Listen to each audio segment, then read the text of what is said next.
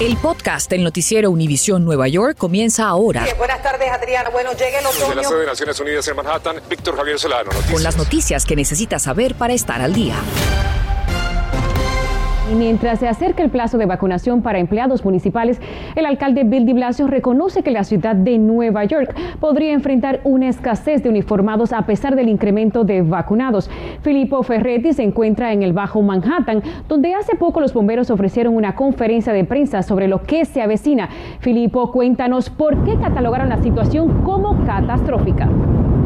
Asimismo, catastrófico, así esta tarde durante una rueda de prensa, los representantes de los empleados y de los oficiales del Departamento de Bomberos de la ciudad de Nueva York han descrito el panorama que se podría vivir a lo largo de toda la ciudad a partir del próximo primero de noviembre, en tan solo nueve días, cuando entrará en vigor el mandato de vacunación obligatoria contra el coronavirus. Les cuento que los representantes dicen que al alcalde no le importa la vida de quienes han trabajado en primera línea durante toda la pandemia y también eh, durante los momentos más difíciles de los últimos dos años. Y en tan solo nueve días, eh, tienen solo nueve días de tiempo para poder tomar una decisión que podría tener consecuencias eh, para toda su vida.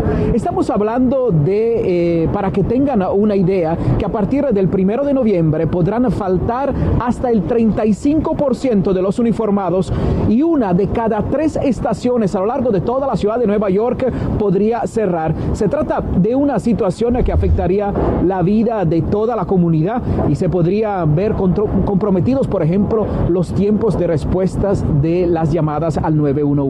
Podría ser entonces una ciudad muy diferente a partir del primero de noviembre. Por su parte, esta mañana el alcalde durante una rueda de prensa dijo que este eh, es el momento de mantener segura la, la comunidad y entonces se le ofrecerán a los trabajadores vacunados la posibilidad de trabajar con horas extra, entonces poder trabajar más para poder garantizar la seguridad.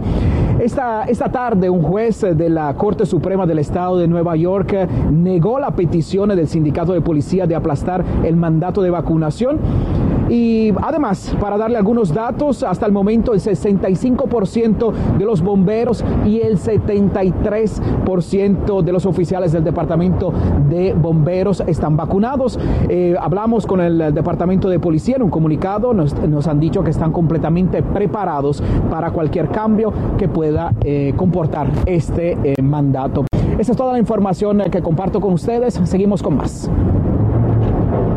Claro que sí, Filipo, muchísimas gracias. Y los Centros para el Control y Prevención de Enfermedades, o CDC, anuncian que personas con un sistema inmune comprometido podrían requerir una cuarta dosis de la vacuna contra el coronavirus.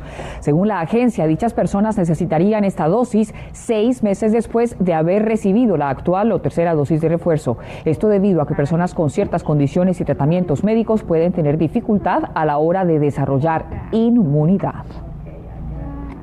Y el Estado de Nueva York solicitará más fondos federales para ayudar a inquilinos y caseros a salir a flote tras la crisis generada por la pandemia.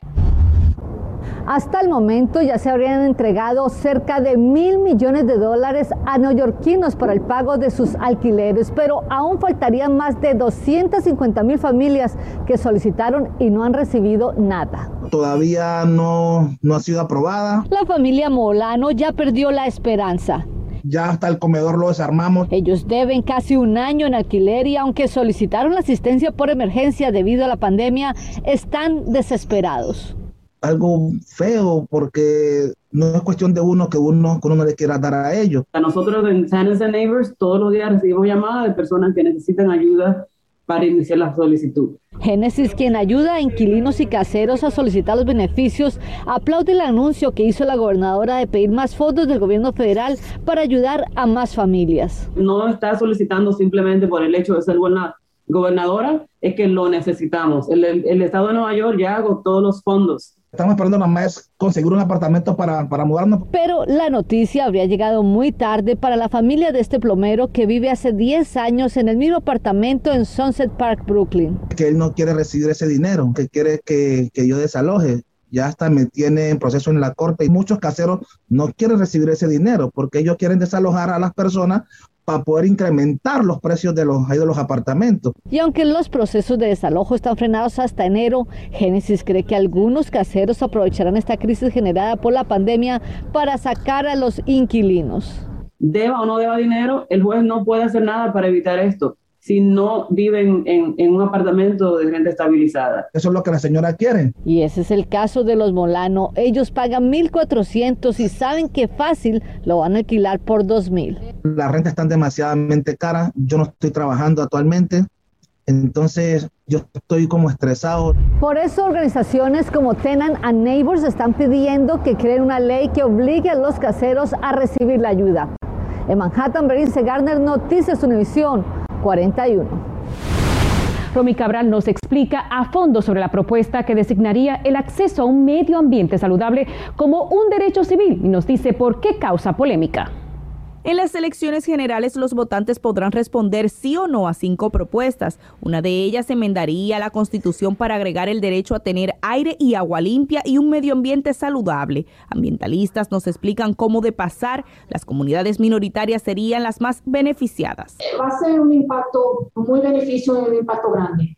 Todo, todo el mundo tiene derecho sobre aire limpio, sobre agua limpia, especialmente comunidades de color, porque en comunidades de color está donde muchos de los beneficios negativos están. Tiene el tráfico de camiones, el tráfico de um, autobuses escolares, tienen la planta de electricidad. Pero no todos están a favor de esta medida que permite tomar acciones legales contra prácticas que pongan en peligro al medio ambiente. Según el líder de la minoría republicana en la Asamblea, el lenguaje de la enmienda es amplio y deja el poder de interpretación al juez.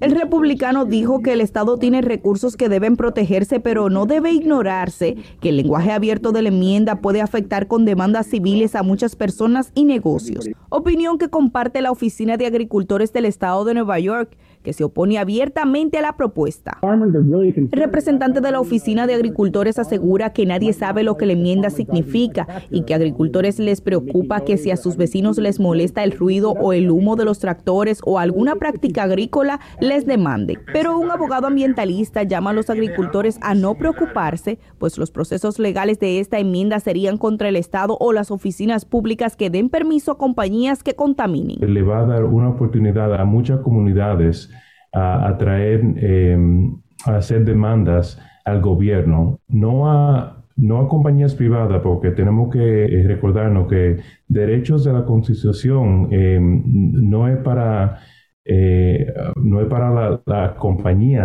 Infórmate de los principales hechos que son noticia, aquí en el podcast del noticiero Univisión Nueva York.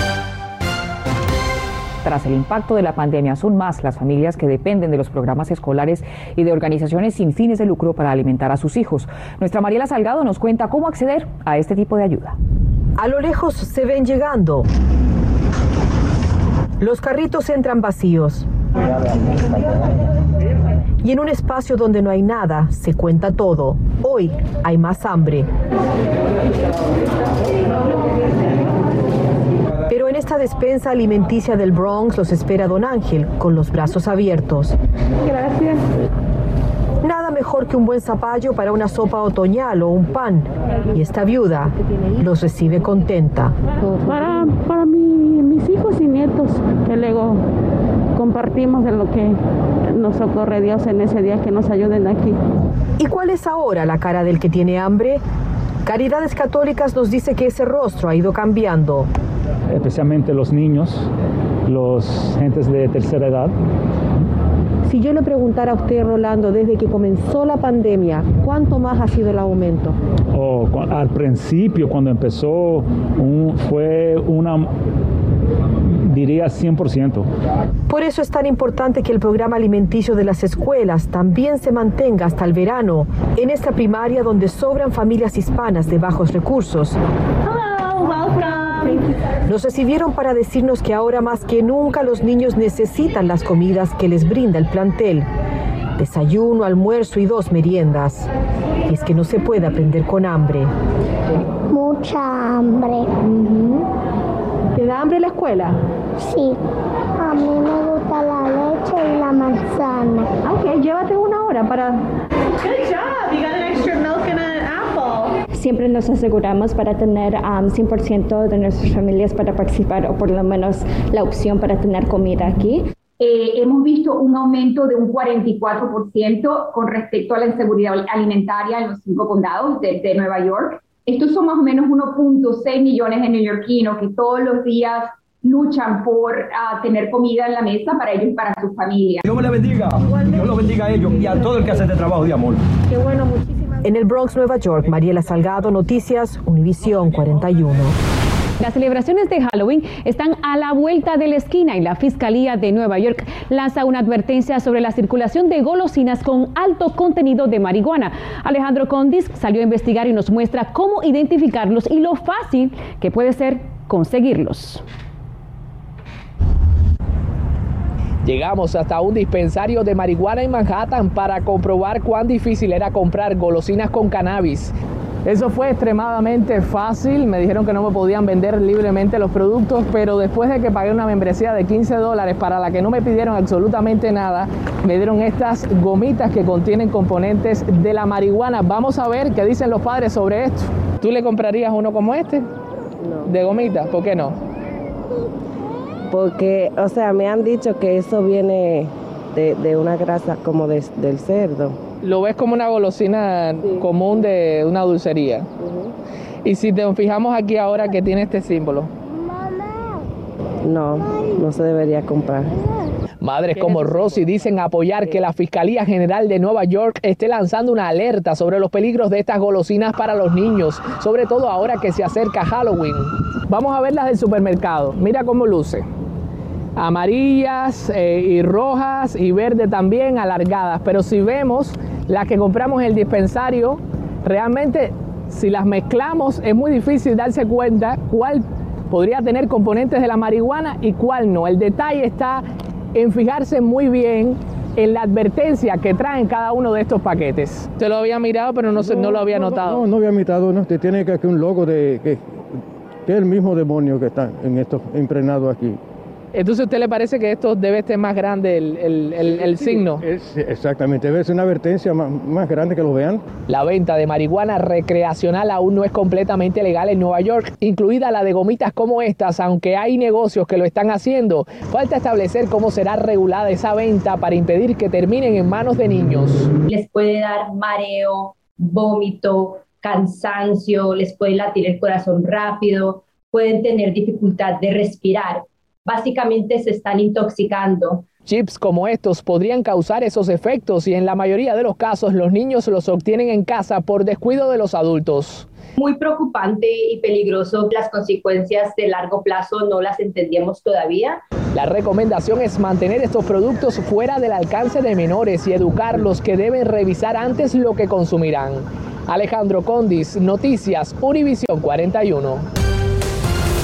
Gracias por escuchar el podcast del noticiero Univisión Nueva York. Puedes descubrir otros podcasts de Univisión en la aplicación de Euforia o en univision.com diagonal podcasts.